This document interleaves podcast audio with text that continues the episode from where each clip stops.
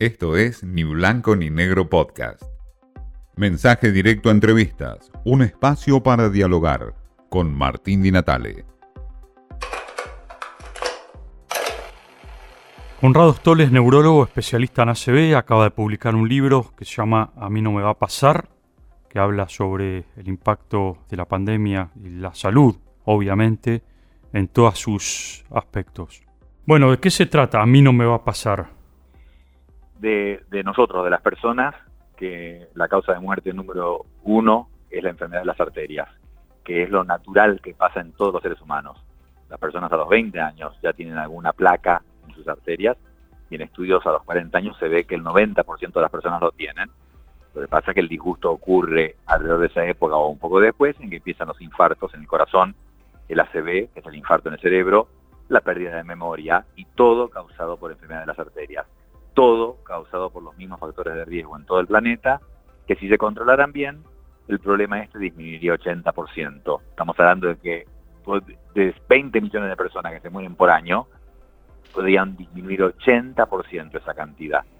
Los factores de riesgo, enumerados rápido y termino con esto, nutrición, ejercicio, el sueño, el estrés, poco alcohol, no cigarrillo, hipertensión, colesterol y diabetes, el azúcar.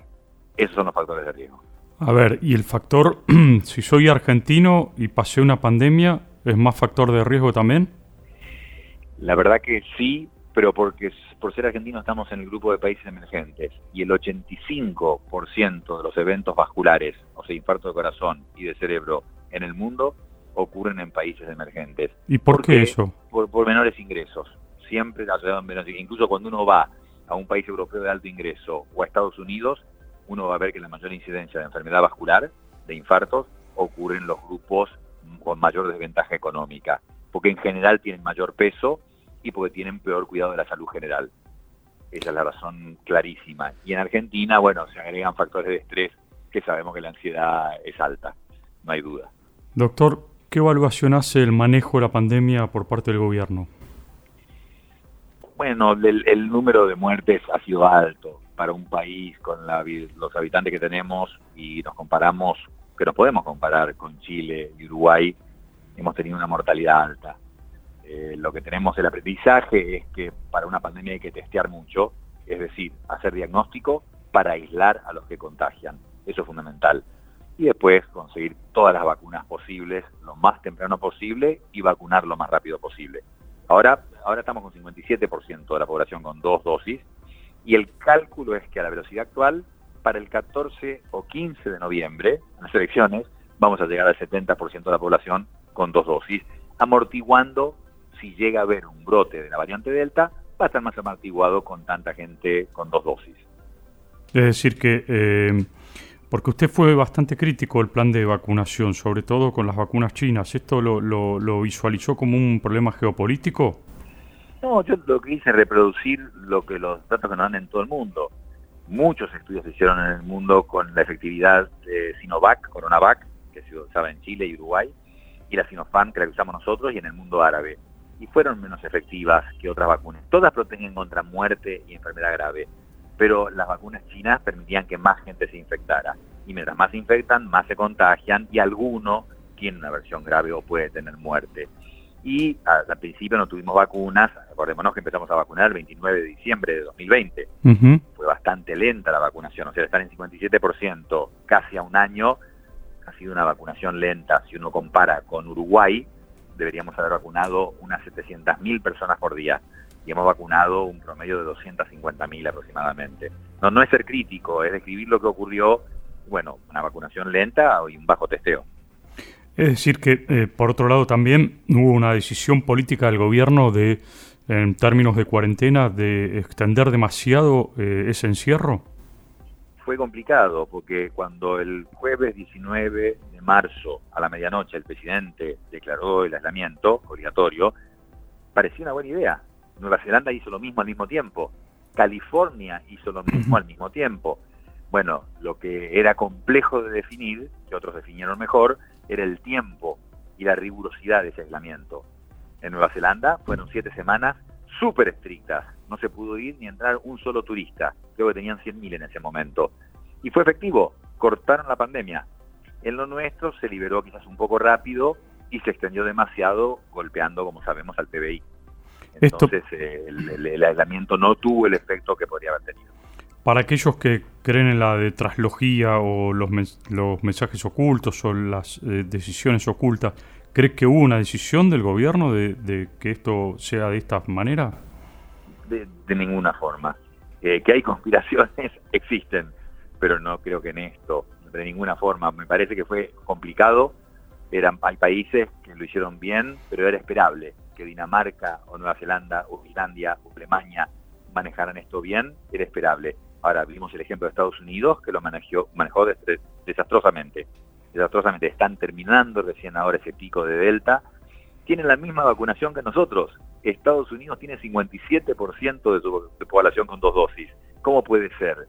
Si tienen vacunas para vacunar tres veces su población y sin embargo están en 57% y pensemos toda la gente que ha ido a vacunarse del resto del mundo. O sea que norteamericanos vacunados debe ser 50%, 52% con dos dosis.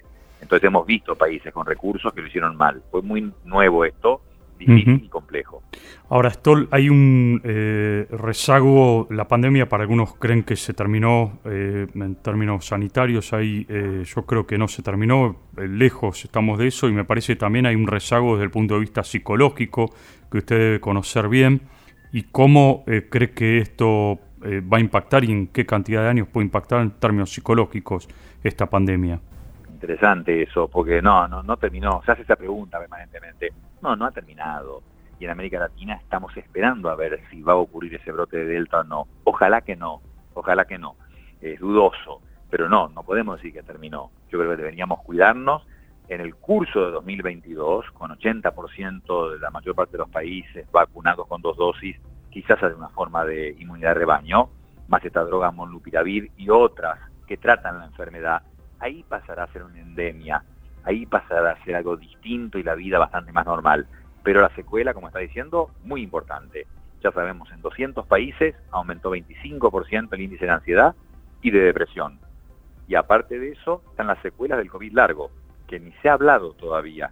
Pero el año que viene ahí se va a notar el efecto de la gente que tenga secuelas respiratorias, cardíacas y neurológicas, con un estudio muy reciente publicado en el Hospital de Monte Sinaí de Nueva York, de personas con 49 años promedio que tenían trastornos cognitivos a los 8 meses de haber estado infectados. O sea que el año que viene vamos a ver la realidad, el impacto real de lo que es la secuela del COVID largo y de la parte del golpe mental ansiedad, depresión. Una última sobre este tema. ¿Usted lo está percibiendo en los pacientes que atiende, este, estos eh, este impactos eh, neurológicos, psicológicos?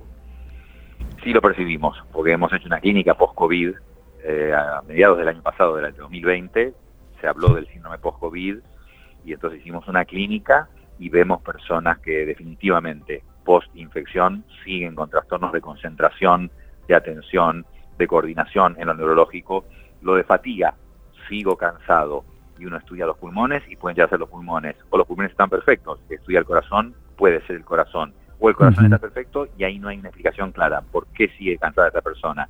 Pero sí tenemos antecedentes de otras enfermedades infecciosas, muchísimas, en las que quedan secuelas por meses o años después de la infección. Y en la parte mental también hay gente, y en el personal de salud especialmente, lo que se llama el estrés postraumático, que es una cosa más duradera, una ansiedad severa que dura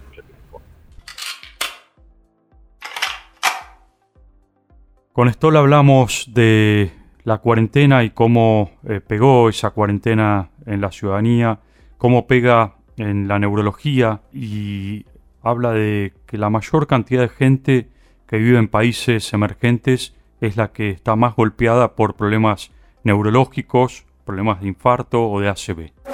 Esto fue Ni Blanco ni Negro Podcast.